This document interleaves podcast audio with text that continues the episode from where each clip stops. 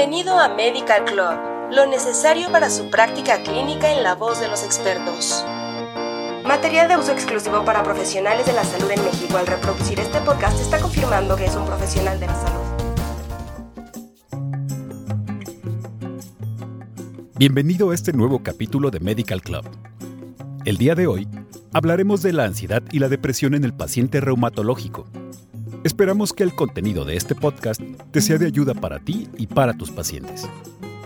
Las enfermedades reumáticas se caracterizan por alteraciones de las estructuras del aparato locomotor producidas por diferentes enfermedades, autoinmunes, metabólicas, infecciosas, degenerativas. Todas ellas producen dolor que es el síntoma más común y frecuente de las enfermedades articulares como la artritis reumatoide de las no articulares como la fibromialgia. Este grupo de enfermedades están estrechamente relacionadas con la personalidad y con trastornos psicológicos y psiquiátricos, siendo los más frecuentes la ansiedad y la depresión. Dentro de las enfermedades reumáticas, las más prevalentes son la osteoartrosis, seguida por la fibromialgia, el lumbago, las artropatías inflamatorias y la espondilitis anquilosante. La artritis reumatoide afecta aproximadamente a 1% de la población adulta a nivel mundial, con una mayor incidencia entre la cuarta y la sexta década de la vida, y con una frecuencia de 2 a 3 veces mayor en la mujer que en el hombre. Los pacientes con estas enfermedades pueden sufrir alteraciones psicológicas por la incapacidad que causan. Como sabemos, la ansiedad es una respuesta patológica del ser humano ante ciertas situaciones de la vida cotidiana en forma de estrés. Y la depresión se caracteriza por un estado de ánimo negativo que hace que el paciente pierda la capacidad y el deseo de enfrentarse a cualquier situación y a la vida cotidiana. Los trastornos psicológicos son comunes entre los pacientes que sufren artritis reumatoide. Se calcula que un 13.4% presenta diagnóstico de ansiedad y un 41.5% de depresión. Y en la espondilitis anquilosante, la ansiedad se presenta en un 25% de los pacientes y la depresión en el 15 a 30%. La depresión es una importante comorbilidad en pacientes con artritis reumatoide y se puede presentar de forma crónica o intermitente. La incidencia de depresión en la población general es del 10% en mujeres y del 6% en varones. Las personas con enfermedades crónicas tienen de 5 a 10 veces más riesgo de depresión. Los factores que contribuyen a la depresión en pacientes reumáticos son diversos. Entre ellos se encuentran el dolor, el sufrimiento por síntomas somáticos, las limitaciones funcionales, la liberación de citocinas proinflamatorias, la progresión de la enfermedad y la discapacidad. En reumatología existen cuestionarios de tamización para ayudar a identificar pacientes con depresión como Cuestionario de Salud del Paciente 9 o PHQ-9.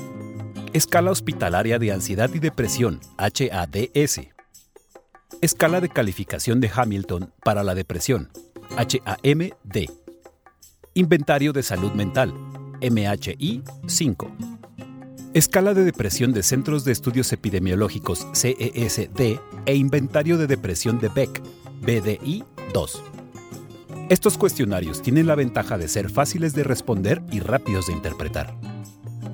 El cuestionario de salud del paciente 9 se basa en los criterios de diagnóstico del Manual Diagnóstico y Estadístico de Trastornos Mentales y permite medir el estado de ánimo del paciente en las semanas previas a la consulta. Estudios realizados sobre depresión en artritis reumatoide han utilizado este cuestionario debido a su reproducibilidad, validez, confiabilidad y sensibilidad al cambio. La escala HADS se utiliza como instrumento de screening para detectar pacientes con trastorno de ansiedad y depresión en el marco hospitalario no psiquiátrico. Consta de dos subescalas, HADS-A para la ansiedad y HADS-D para la depresión. Cada subescala oscila entre 0 y 21 puntos. Puntuaciones igual o mayor a 11 indican presencia de trastorno ansioso o depresivo entre 8 y 10 puntos significan presencia dudosa. Igual o menor a 7 indican la ausencia de trastorno.